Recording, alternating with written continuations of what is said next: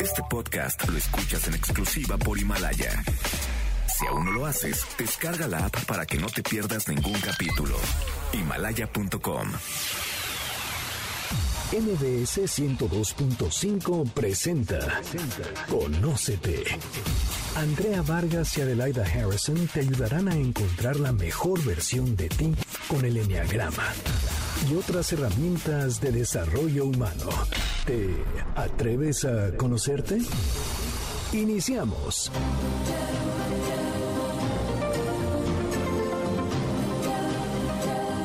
Muy buenas tardes, esto es Conócete, nosotros somos Adelaida Harrison y Andrea Vargas y felices nuevamente de estar con ustedes aquí en Conócete, MBC Radio 102.5.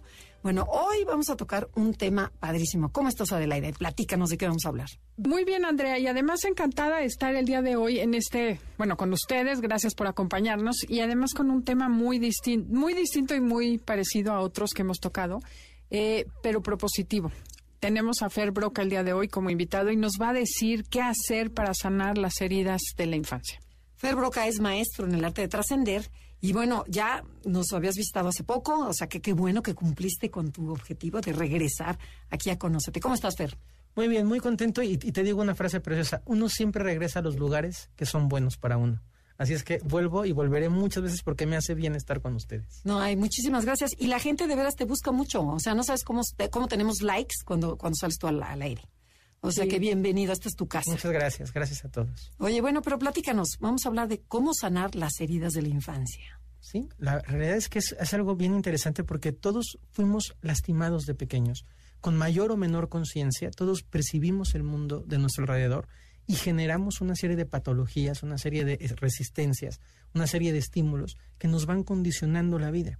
Y a veces no nos hacemos conscientes cuando somos pequeñitos, pero conforme vamos creciendo, hay eventos que nos van detonando recuerdos y reacciones biológicas incluso que nos remontan a heridas en la infancia.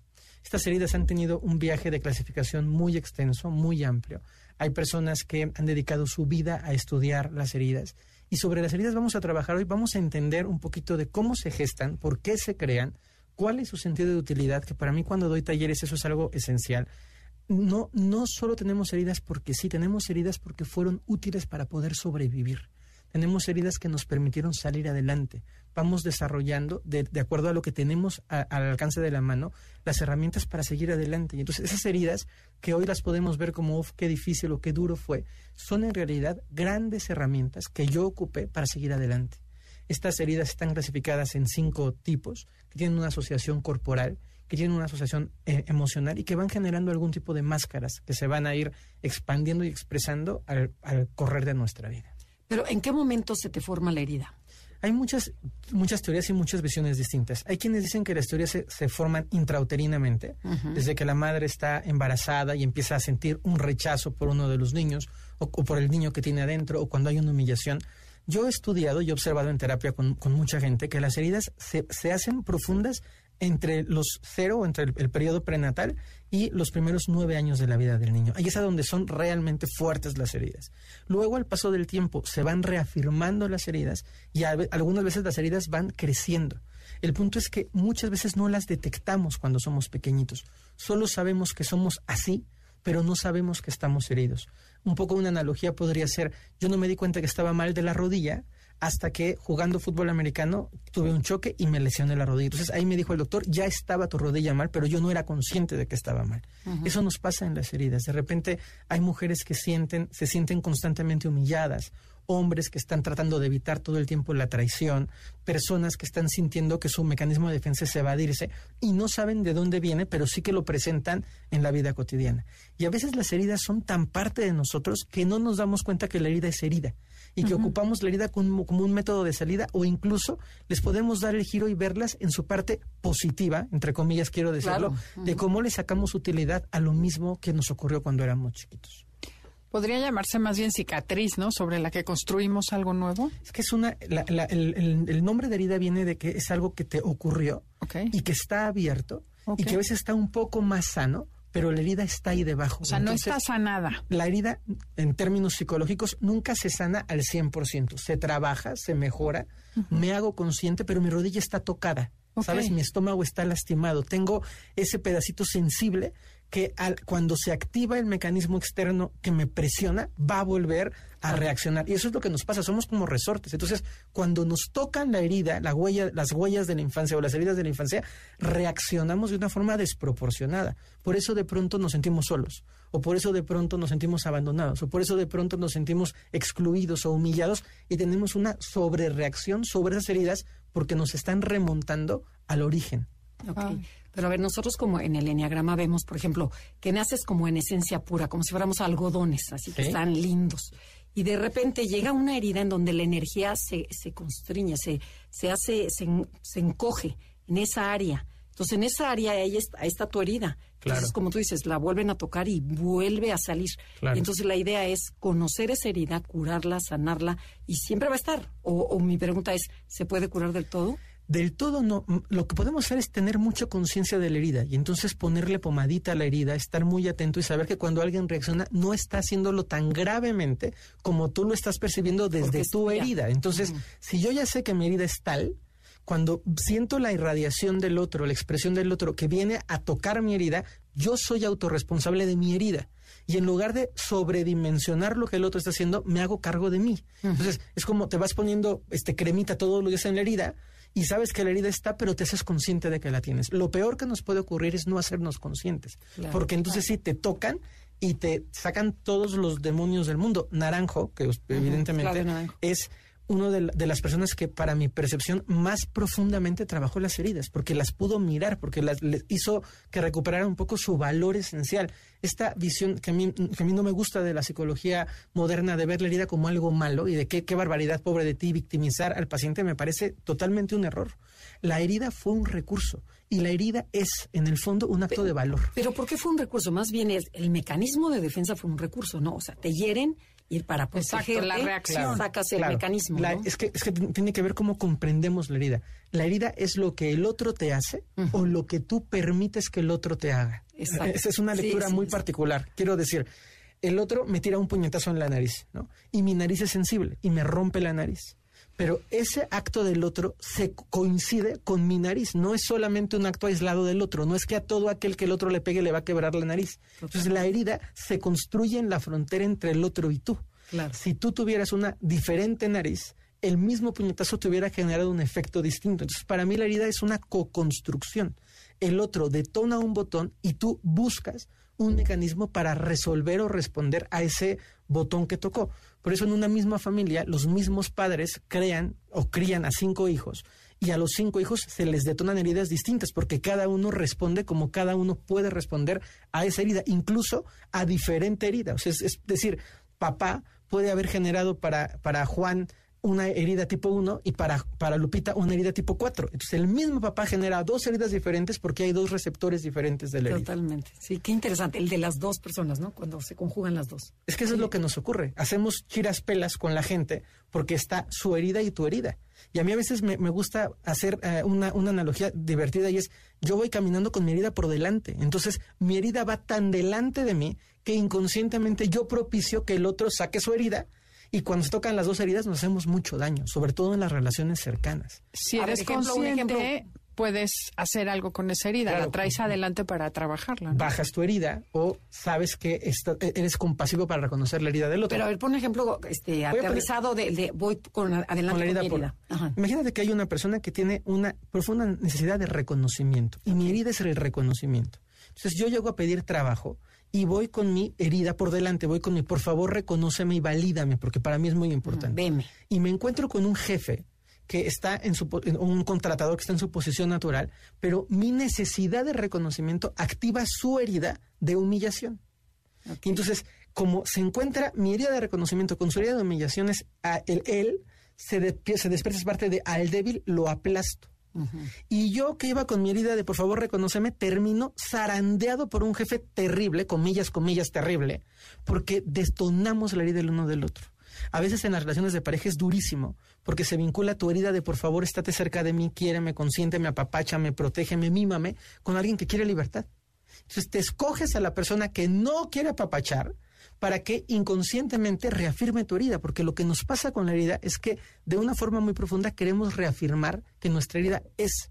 Entonces, una persona que tiene miedo al rechazo, inconscientemente, va a llegar a una fiesta a buscar, gente, que la rechace. Y entonces, vuelvo al punto, ¿dónde se produce la herida? ¿Es el otro que te rechaza o eres tú que estás sensible y que coincides con el rechazo del otro? Claro, porque el otro no se sintió rechazado, pero tú sí te sientes. Así es. No, y además tienes como un lector decir, voy a buscar a la persona que me va a rechazar y tu inconsciente va y busca ese para tener razón de que te rechaza. Así es, es, una profecía autocumplida. Es yo voy a corroborar que a mí me rechazan. Entonces, para que veas que me rechazan, busqué a estos tres que son los únicos rechazadores que me rechazaron y corroboro, ves, a mí siempre me rechazan, a mí nadie me quiere, a mí no me toman en cuenta. es, es, una, es una proyección maravillosa porque cuando nosotros aprendemos a ver nuestra herida, nos, nos podemos reír de nosotros mismos y decir, ahí vas otra vez a buscar al que te vuelva a pegar en la nariz. Y eres tú quien está poniendo la nariz para ver si el otro le atina o no le atina. La autorresponsabilidad nos llevaría en primera instancia a reconocernos heridos. Y todos, todos, todos tenemos heridas. Oye, cuéntanos cuáles son esas heridas, pero tenemos que ir a un corte comercial. Regresando, no se muevan porque nos va a decir Fer cuáles son las heridas de la infancia y qué hacer para curarlas. Si les está gustando el programa y quieren volverlo a escuchar y bajar el podcast, háganlo a través de himalaya.com, después buscan MBS Noticias, después conocen, después se registran y ya les llega todas las semanas el aviso y si no, nada más lo pueden escuchar como ustedes gustan.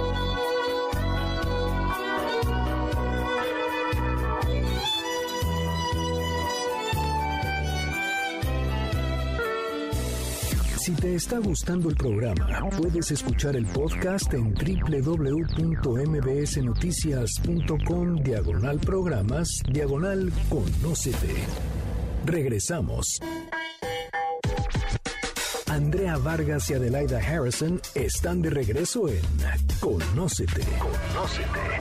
Continuamos.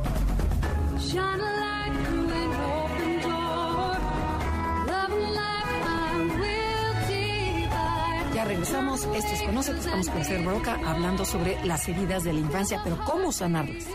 Entonces, a ver, Fer, platícanos. Las cinco heridas son. Voy a nombrarlas y vamos a ir haciendo un repasito de cada una. Perfecto. Una herida se llama rechazo.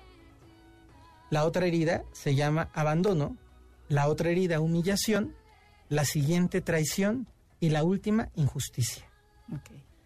Estas heridas es importante que nuestro auditorio sepa que no es que los padres o el entorno cercano las quisieran generar, es una sensación mía en relación a una conducta de los padres. Por ejemplo, puede ser que yo tuve un papá muy dominante y ese papá dominante, su temperamento dominante, a mí me hizo sentir eh, rechazo. Y yo me sentí no apreciado, no visto, no querido por mi papá. Pero puede ser que mi hermano, la misma herida, o la misma tipo de, conducta de mi papá, la fuerza de mi papá, lo hizo sentir humillado. Y entonces él genera una herida distinta a mí. Pero la parte crucial es por qué generó la herida y por qué generó algo que se llama máscara, cómo respondo a esa herida. Mi, máscara, mi, argumento para poder trabajar o para poder eh, protegerme de esta herida es, una, es un reflejo para poder sobrevivir. quiero ponerles dos ejemplos al público. Son ejemplos extremos, pero es para que puedan tener una, una consideración de esto. Imaginen una mamá que no está en casa una mamá que trabaja, que por una situación de vida no puede estar con los hijos y los niños tienen que criarse un poco solos. Y el hijo mayor mm, tiene una necesidad profunda de la mamá. Entonces el niño mayor, cada que viene la mamá, le dice, mamá, ¿por qué te vas? Yo te necesitaba que te quedaras conmigo, cuídame, quiéreme. Y la mamá al hijo mayor lo apapacha y le dice, perdóname, tengo que trabajar y lo consiente. El niño mayor entiende que su estrategia es útil. Y entonces, como a él le funcionó decirle a la mamá que lo quisiera y que lo apapachara, y la mamá lo quiere y lo apapacha, él va a seguir repitiendo la estrategia. Todos hacemos esto en la vida. Recuerden mucho esta expresión de aquello que nos aplauden va a crecer en nosotros, lo que sea. El siguiente hermano prueba con la misma, con la misma estrategia y dice, mamá, ven, y la mamá no le hace caso. No le resulta, no le resuena, lo ve dramático. Entonces el otro hermano se da cuenta que la mamá, cuando le pide que lo quiera, que lo proteja, que lo ayude, no responde. Y lo que hace es decir, ah, sí, pues entonces no te pido nada. Me quedo callado, me aguanto, no necesito de ti, no, te, no me acerco a ti, no te pido. Y cuando no te pido y me aguanto las ganas de pedirte, tú vienes y me abrazas en la noche. Entonces yo me doy cuenta que mi camino es no pedir, porque cuando no pido obtengo lo que quiero. Entonces el hermano uno aprende que pedir es el camino. El hermano dos aprende que no pedir es el camino. Y ambas acciones son provenientes de dos heridas distintas y de dos máscaras o respuestas distintas a la herida. Eso nos ocurre en la vida. Cuando nosotros vemos a una persona con su herida, lo que tenemos que mirar es que esa herida fue un mecanismo de sobrevivencia, fue un mecanismo para poder enfrentar el abandono de la madre, para poder enfrentar la dureza del padre. Y ojo y regreso a esto, ni siquiera es que la madre fue tan mala ni el padre fue tan malo, es cómo lo percibí yo. Porque así como a veces tenemos la piel sensible y el sol que al otro no le hace nada, a ti te hace muchísimo daño, así son nuestras emociones. Habemos personas con una hipersensibilidad que algo muy sutil nos detona una herida que a otra persona no le detona. El siguiente ejemplo sería un papá violento, violento o golpeador, que este, bebe y entonces golpea a los hijos. El hijo uno, es, es el hijo mayor, dice, si yo lloro, mi papá me pega más. Entonces yo voy a aguantarme los trancazos de mi papá. Y cuando mi papá me pega, me pongo estoico, aprieto el cuerpo y dejo que me, que me, que me pegue, que me lastime. Y no le doy el gusto de que me lastime. Y entonces eso hace que mi papá pare, porque sabe que no está pudiendo conmigo. Me resulta la estrategia, la sigo repitiendo. Me hago ocho. Ocho, definitivamente. Luego el anterior era cinco y el otro era, bueno. Me encanta. Y, el primero era un dos. Segundo ejemplo, mi papá me golpea y yo no puedo soportar el dolor, entonces me evado. Me voy mentalmente a otro planeta, a otro país, me cuento un cuento, me construyo una historia, no puedo estar porque no soporto el dolor. Y aprendo a evadirme y me voy y me cuento una película y no me entero a qué hora mi papá me pega ni a qué hora me dejó de pegar. Nueve. Y esa, y esa, esa tipología produce que mi evasión sea mi mecanismo de respuesta. Entonces, en, la, en el ejemplo de este caso, con el papá violento, el primer hijo soporta. Ese soportar va a desarrollar una tipología corporal que se llama masoquista. Es una persona fuerte, generalmente con, con una musculatura grande, que está acostumbrado a soportar muchísimo. Y soportan todo, el trabajo pesado, las horas extras, no se quejan, son personas de mucho aguante, ¿no? Y el otro, el otro hijo, el que se evade, va a generar una tipología que se llama tipología corporal esquizoide, y es el que se va a evadir el que cuando hay problemas en la casa agarra el celular, la mamá que cuando está viendo que los hijos están plenos en la mesa va por más pan, y entonces yo no estoy en el conflicto, yo me evado y me voy. Y cada una de las respuestas son mecanismos de supervivencia. ¿Cuál es la parte que nos termina de destruir? Que esa herida yo la conservo yo. Y cuando yo crecí siendo este, esta persona aguantadora y resistente, inconscientemente busco un trabajo en donde tengo un jefe que reafirma la humillación y al que yo como a mi papá le digo, pues no me vas a quebrar y a mí explótame, maltrátame, písame, apachúrrame, que yo no voy a decir ouch. Pero no conforme con eso, me busco una mujer que vuelve a reafirmar mi herida y entonces me encuentro una mujer que es humillante y déspota y mandona y yo me aguanto y soy el esposo buena onda que no me quejo de la mujer. En el fondo tengo una necesidad. Y mi necesidad es una necesidad de ser querido, de ser visto, de ser valorado, de ser apreciado, pero no lo puedo expresar. Cada relación que yo voy construyendo sin conciencia, la voy construyendo a partir de mi herida y voy atrayendo a mi vida personas, situaciones y experiencias que fortalecen mi herida. Entonces yo corroboro, sé que si yo hablo, el problema se hace mayor. Yo me callo y me aguanto. Y un día se me ocurre frente a mi mujer expresar mi emoción y mi mujer me acaba.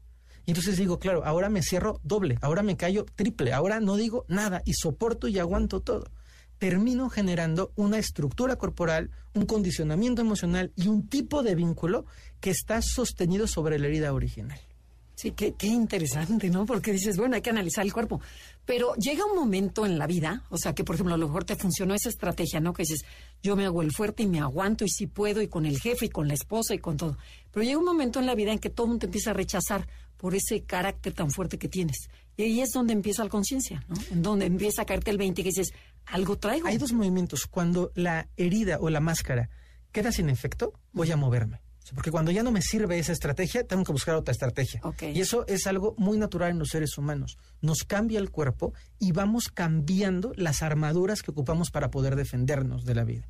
puede ser que este señor que aguantaba todo, un día se dio cuenta que aguantaron todo, lo corrieron de la casa, y un día se dio cuenta que aguantaron todo, lo corrieron del trabajo. Entonces dice, ya no me sirve aguantar, necesito cambiar de herramienta ahora mi herramienta es pedir. Ahora lo que voy a hacer es pedir y pedir y pedir y todo el tiempo decir, me quieres, me quieres, me amas, me valoras, jefecito, soy su consentido, me sube el sueldo, por favor, quiero expresarme. Y si eso funciona, cambio de máscara. No sé, no sé si pueden comprender esto, cambio de herramienta, pero en el fondo sigo queriendo lo que quería mi parte humillada, mi parte dura, que es ser valorado, visto y querido. Pero tú dices que el cuerpo te cambia otra vez. cambia impactantemente. Pero durante tu vida te puede cambiar varias veces. el, cuerpo, para, para poder meternos un poquito a la parte corporal, y esto es un tema apasionante y súper amplio, que vamos apenas a tocar en el programa para que la gente sepa que hay muchísimo contenido detrás. El cuerpo es como si fuera la estructura de una casa, los cimientos de una casa. Tú tienes un, un cuerpo que se desarrolla a partir de esa herida y el cuerpo te está hablando de la herida. Entonces, esa es mi estructura base. Pero yo al paso del tiempo me doy cuenta que a veces no funciona mi estrategia, entonces tengo que agarrar una, un recubrimiento distinto al de mi estructura base. voy tapando y voy construyéndome como una especie de Frankenstein o como estas casas de la gente que, no puede hacer todo su proyecto completo, entonces que construyes la cocina de una manera, pero la sala de otro estilo, pero ya hay tabiques distintos en el comedor, vas haciendo una casa monstruo en donde vas tomando recursos distintos y nosotros en realidad somos como un Frankenstein de heridas y de máscaras. Entonces yo voy tomando diferentes fragmentos, diferentes pedazos para poder armarme, para poder estructurarme y para poder salir adelante en la vida. Y, sin embargo, mi estructura de la casa es mi estructura original de la casa y esa no la puedo cambiar. Le puedo cambiar el azulejo y le puedo cambiar el techo y la pared, pero la estructura de la casa es esencial y es a donde más tengo que tener mi atención para poder sanar. O sea, tienes cinco estructuras básicas. O tienes una estructura básica. Digo, cinco heridas.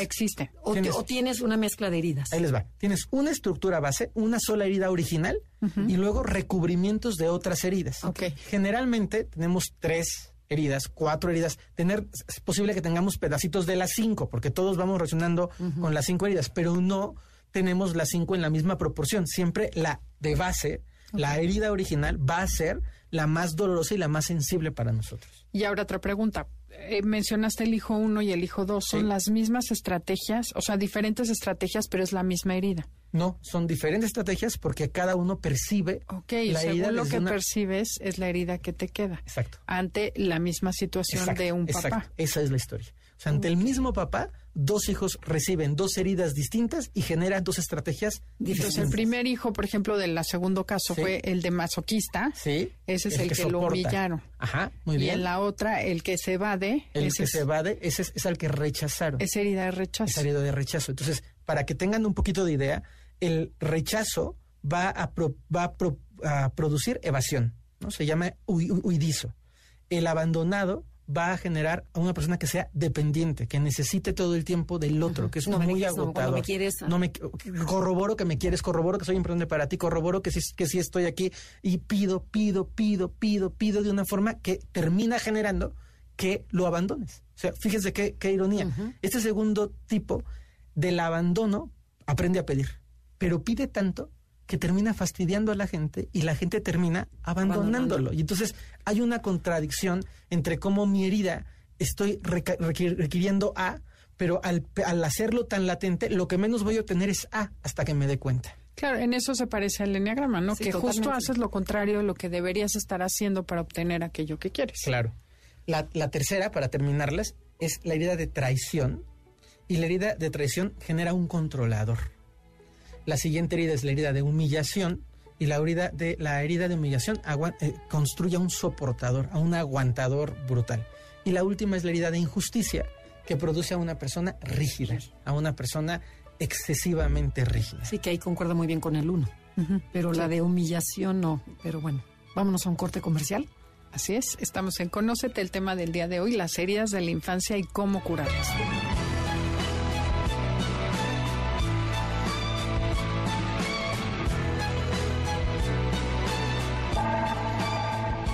Estamos con Andrea Vargas y Adelaida Harrison en Conócete. Regresamos en breve. Conócete. Síguenos en Twitter, arroba NAConócete. Arroba NAConócete. Continuamos.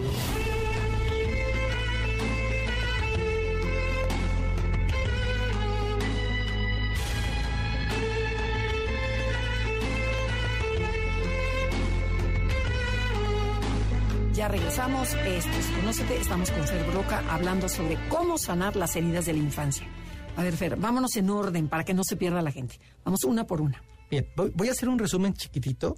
Es, por favor, porque me gusta mucho la coherencia del programa, es importante que la gente sepa que estamos haciendo un toquecito. Claro. Que hay gente profesional. Yo doy talleres sobre sanar las heridas de la infancia para poder profundizar. Entonces, por favor, tomen la parte que les toque, pero no se sientan diagnosticadores, ni psicólogos, ni nada, porque si no corremos riesgo de poder prejuzgar algo que no conocemos de fondo, ¿no? Sí, menos la del marido o de la esposa. Exacto. Sí, sí, por favor, no, no se sientan... Afóquense en ustedes mismos. Así es.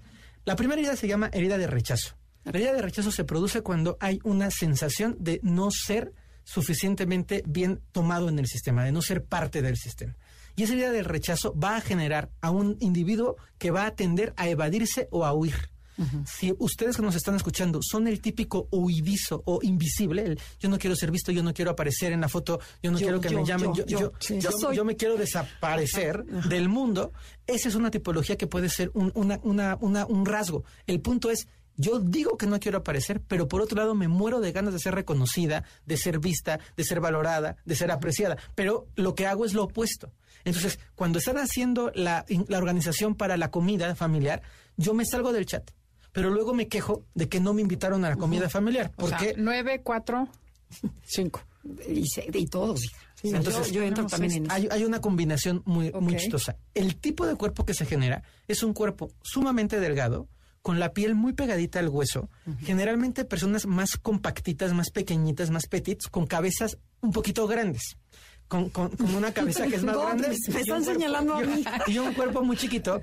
A Oye, veces- siendo el quinto hijo en cinco años, ver. evidentemente te rechazan. a veces, a- yo no estoy interpretando nada aquí, pero es importante como una imagen de caricatura porque eso nos ayuda mucho como a encuajar, a, a- a entender, ¿no? Entonces, las chicas superpoderosas serían un ejemplo claro de esta personalidad. Flaquitas, no tocan el piso, son muy menuditas y una cabezota grande. Si no las vieron, busquen una imagen y ahí se van a dar una idea del tipo de cuerpo esquizoide.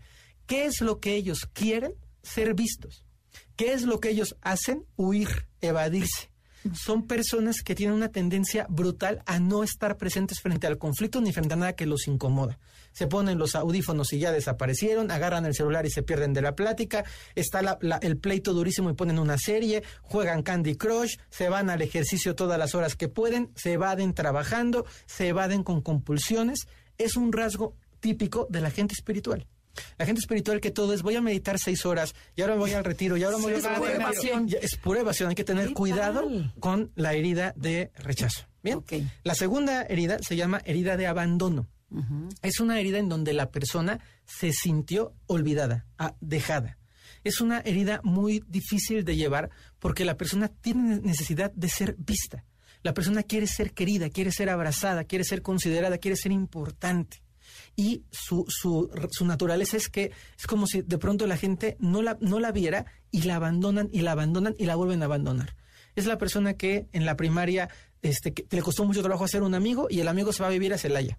Y luego en la preparatoria ya había encontrado un grupo de amigos y se lo llevan él a vivir a Acapulco. Entonces vive todo como abandono. Y mi, pers- mi persona favorita en mi casa era la, la muchacha que me cuidó de chiquito y se, y se va la muchacha. Entonces, o no le hablan estoy- el día de su cumpleaños. No le hablan el día del cumpleaños. o no llegan a la cita. O sea, Pues, es es exacto, abandonos es chiquitos. abandono chiquitos y grandotes, ¿no? Me comprometo con una empresa y la empresa me da la espalda y se va y me deja abandonado. El avión me abandona. Mi mujer se va a recorrer el mundo y- y... me abandona. Mis hijos no me hacen caso y me abandonan. Este compré bicis para toda la familia y solo yo voy a andar en la bici. es muy difícil porque no quiere ser abandonado, pero propicia dos extremos. Por un lado es el súper demandante, el veme, hazme caso, ven conmigo, ya llega, quiéreme, quiéreme, quiéreme, quiéreme, quiéreme. Si ustedes son de las personas que están corroborando el cariño del otro, tienen esta herida. O sea, es, pero si me quieres, pero cuánto me quieres, pero de aquí a la luna, pero solo de aquí a la luna, pero no, me puedes querer un poquito más. Y lo que producen es abandono. La gente termina diciendo, no te aguanto más, ahí te quedas solo. O se van al otro extremo. Y el otro extremo se llama en la tipología corporal oral compensado. Y es el tipo de persona que dice, como nadie me quiere querer, ya no quiero que nadie me quiera. Entonces, agarro mi, mi rol de dignidad y ni me importa, ni los quiero, ni nada. Yo estoy bien solo. Pero en el fondo, claro que quiero. Claro, todos ser queremos visto. ser queridos. Todos queremos ser queridos de diferentes maneras, ¿no? El cuerpo de esta persona es un cuerpo más larguiducho, con, con, una, con un pecho un poco hundido y la barba un poco salida hacia adelante, como si les hubiera hecho falta ser amamantados. Es gente que su boca siempre quiere recibir.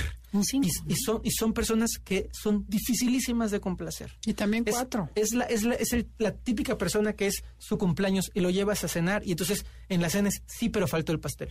Sí, pero entonces ya el mesero no me hizo buena cara. Sí, pero viniste vestida de azul y no de rojo. Entonces es como una parte de, ya me voy.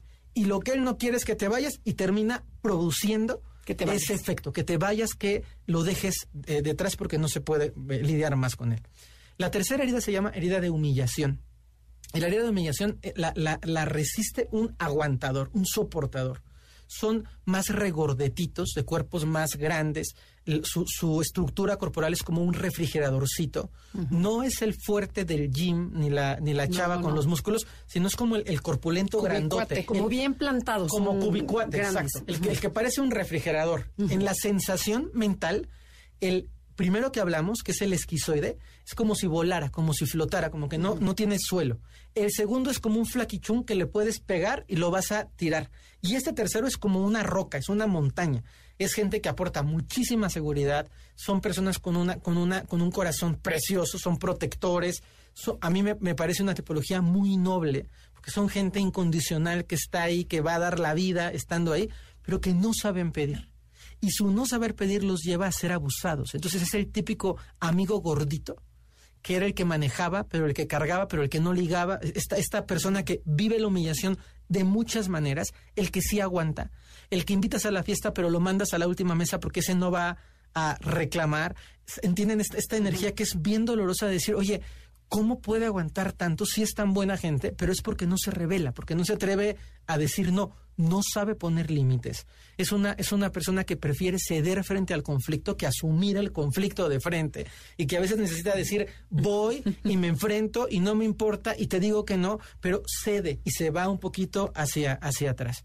Esta tipología es ancha, cu- cuello muy corto, Corto. ajá, con una con un con una caja torácica grande, con unos muslos grandes, pantorrillas grandes, son no necesariamente gorditos, pero son anchotes. Ser- sería la estructura de, de hueso muy muy ancho. Pero esta tipología no te da miedo, no provoca miedo en los demás, porque este, esta, este cuerpo Hay, hay, un, hay una- un rasgo muy particular. Hay un oral, eh, perdón, un masoquista. Estamos hablando de los masoquistas, ¿eh? Un masoquista que es como aguadito, como Twinkie. Ah, ok. que es como pachoncito, como osito que te abraza y ay, qué rico, Sí, pero es como blandito, infladito. Y hay otro que está combinado con rígido, Ok. que es como una mole, que es enorme y que si lo apachurras no, no, no tiene, está no, es- ese no está, no es está colchón, es es- amenaza. Es, El duro, hombre roca. Exacto. Pero el hombre roca es una persona bonachona que no quiere ser vista como bonachona, pero que igual tiende a ser humillada. Y es alucinante, o sea, es, es ver estos hombrones que de repente un- una persona les mete una gritiza y no pueden reaccionar, que se esconden, que se van detrás, que ceden. Son, es bien importante, amigas y amigos que nos escuchan, si ustedes conviven con un masoquista, recuerden que no porque aguanta hay que pedirle más, al contrario, hay que reconocer el valor de que aguanta y honrarlo, quererlo, valorarlo, ponerlo en la mesa principal, porque sería el típico hijo que no reclama. Entonces, al que reclama le doy todo y al que aguanta no le doy nada, pues no, así no es. Al que no reclama también quiere y también tiene derecho y hay que reivindicarlo en su, en su justo valor. ¿Ok?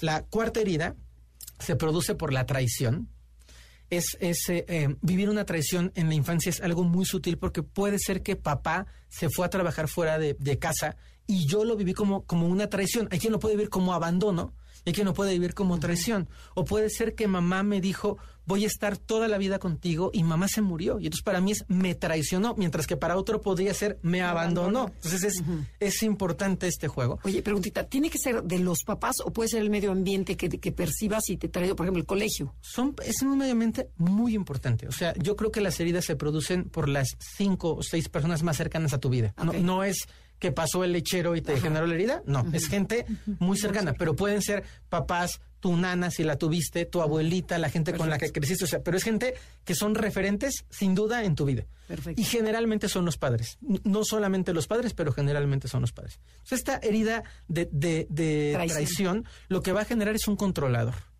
La, la persona que, des- que vive la traición se promete nunca más ser traicionada. Entonces se va a convertir en una persona encantadora, seductora, todopoderosa, resolvedora, blofera, fanfarronzona, para decir a mí nadie me hace nada. ¿Saben? Es como esta personalidad de a mí nadie me la juega, nadie me la aplica. Desarrollan en los, los hombres un tipo de, de, em, estructura corporal que es como un tinlarín, como más ancha de los hombros en las caricaturas que estábamos hablando, este sería Pancho Pantera, sería Johnny Bravo, sería Popeye, esta, esta gente que es desproporcionadamente grandota arriba, y es como un, poquito como la energía de arrogancia, de yo todo puedo, de yo conquisto, y lo logran. Son personas súper exitosas, son personas que donde ponen el ojo, ponen la bala, son personas disciplinadas que consuman, que consiguen, pero a veces no cierran, a veces no cuidan, a veces son avasalladores con el resto de, de, de las personas. Y tienen tanto miedo a la traición que por angas o por mangas terminan siendo los más traicionados. Entonces es la persona que compró el seguro, pero apalabró con el socio, pero hizo el contrato perfecto y se lo llevaron al baile de todas maneras. Entonces eso reafirma el no se puede confiar en la gente, solo lo tengo que hacer yo, yo soy el único que lo hace bien. Esas son frases de un, de un controlador que viene de esta herida. Perfecto. Nos queda una herida más, que es la herida de injusticia, que, que desarrolla el cuerpo del rígido, eh, la herida de injusticia es lo mismo, es perceptual. Puede ser que yo percibí injusticia en el trato entre mi papá y mi mamá, entre mi mamá y yo, entre mi hermano y yo. Y la injusticia yo la vivo en una, en una máscara que es como una armadura perfecta de decir, no pasa nada, nunca pasa nada. Yo voy a hacer todo por el deber ser y si yo me conduzco bajo el principio del deber ser, nada malo me va a ocurrir. Esta, esta eh, persona rígida es una persona perfeccionista, pero obsesiva, pero mandona, pero es como, es como una persona que necesita que todo esté siempre en su lugar. Pero hay mucha ira dentro de esta persona. Muchísima. En todas hay iras de diferentes formas, expresadas y en todas hay deseo de reconocimiento de diferentes maneras. Mm. La persona rígida es a la que nunca le pasa nada es la persona que está peinada, maquillada y perfecta, impoluta en la muerte, en el bautizo, en el hospital, porque no puedo permitirme que me pase nada.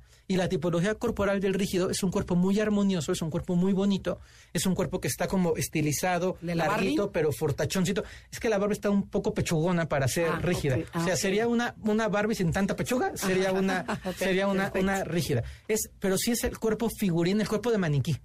Ese cuerpo que es como muy bien proporcionado, muy delineado, todas las, todos los músculos muy bien marcados. alargado. un poquito alargado. Son los cuerpos muy bonitos. depende del gusto de, cada quien, pero son cuerpos como muy estilizados, ¿no? Qué, qué interesante. Tenemos que ir a un corte comercial. El tema del día de hoy es cómo sanar las heridas de la infancia con Fer Broca. Denos like en Facebook e Instagram. Enneagrama Conoce.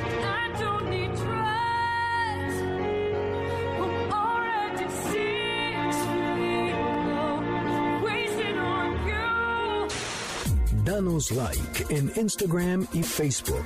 Enneagrama, conócete. Regresamos después de la pausa.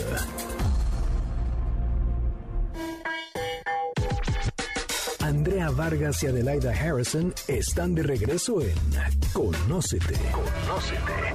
Continuamos.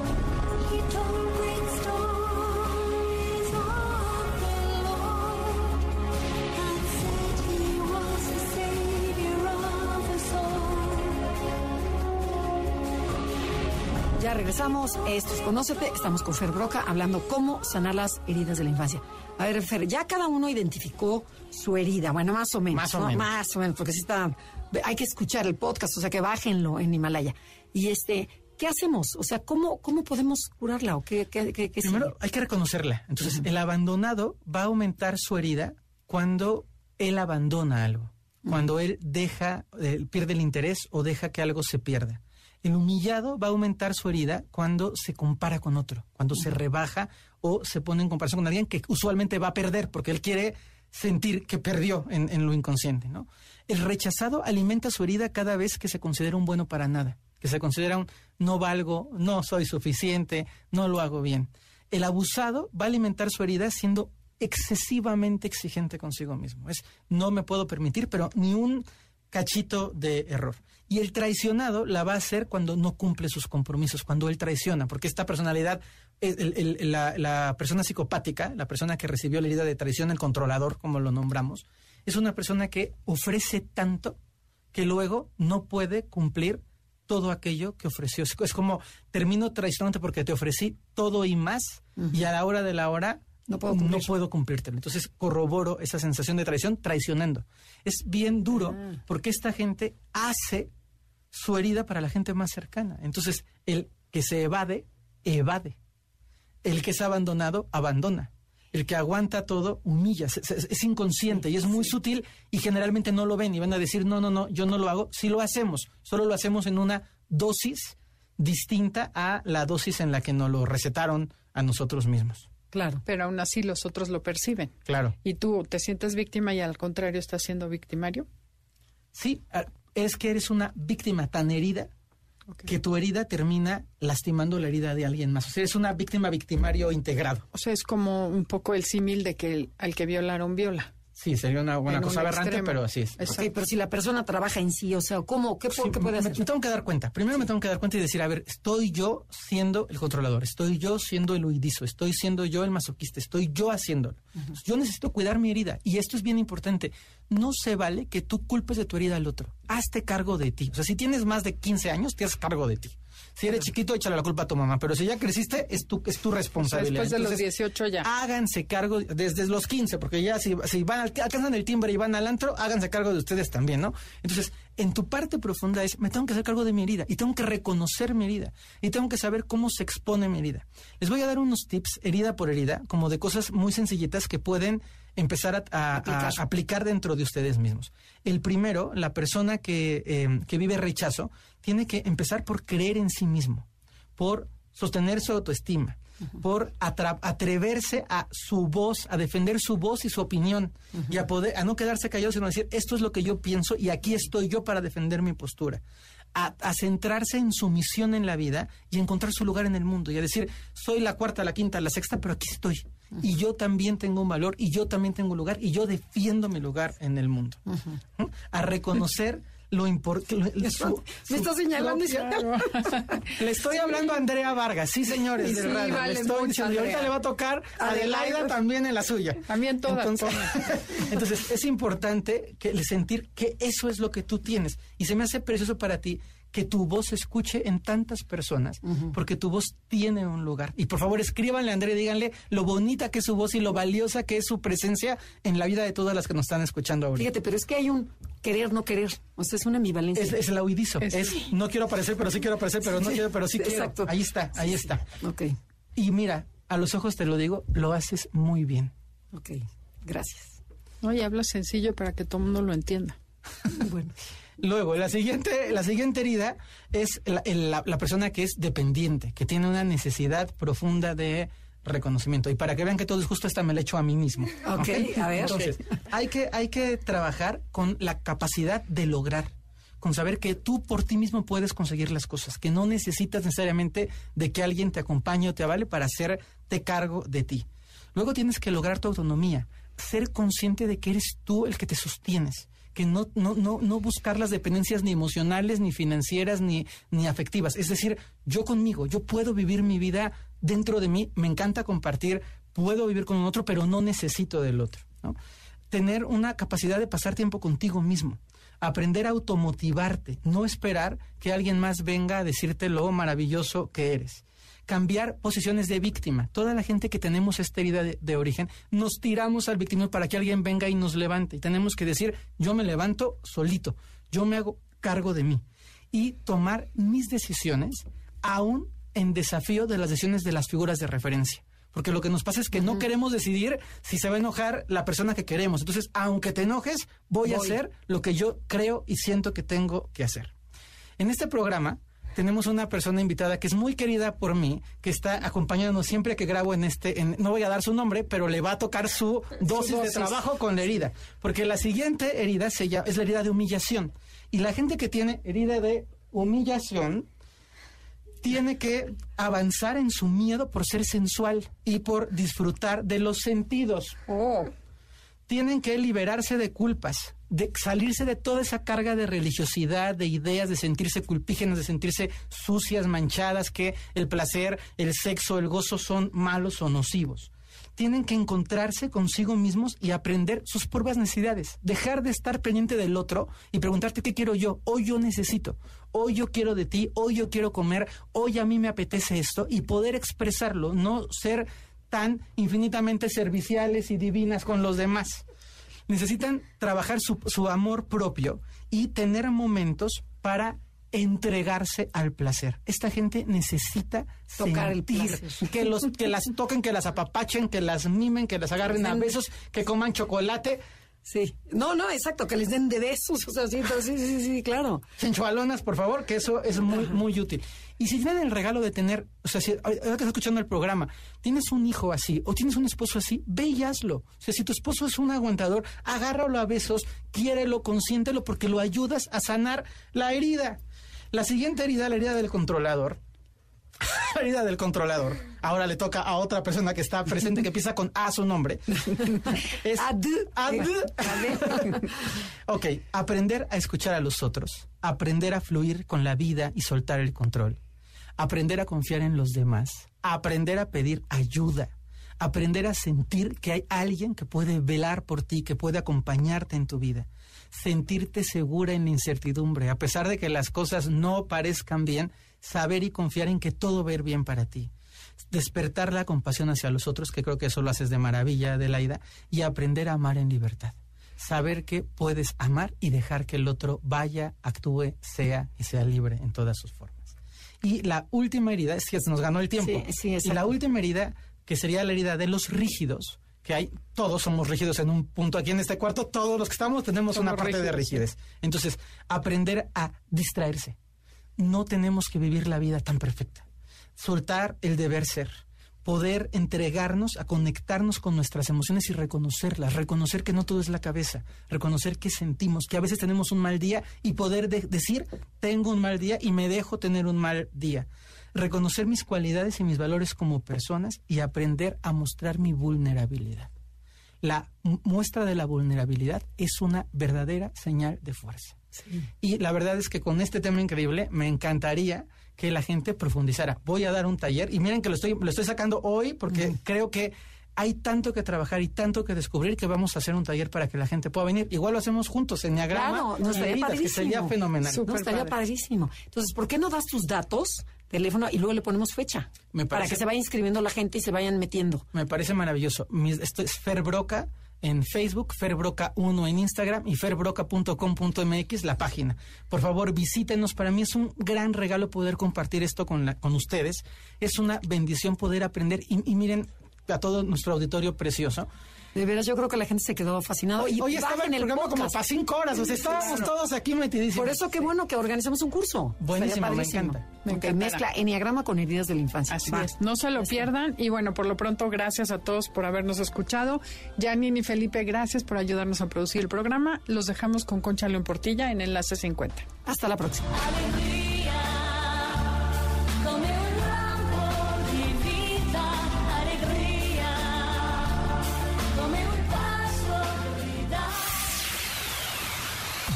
MBS 102.5 presentó Conócete. Te esperamos en la siguiente emisión para seguir en el camino del autoconocimiento. Este podcast lo escuchas en exclusiva por Himalaya. Si aún no lo haces, descarga la app para que no te pierdas ningún capítulo. Himalaya.com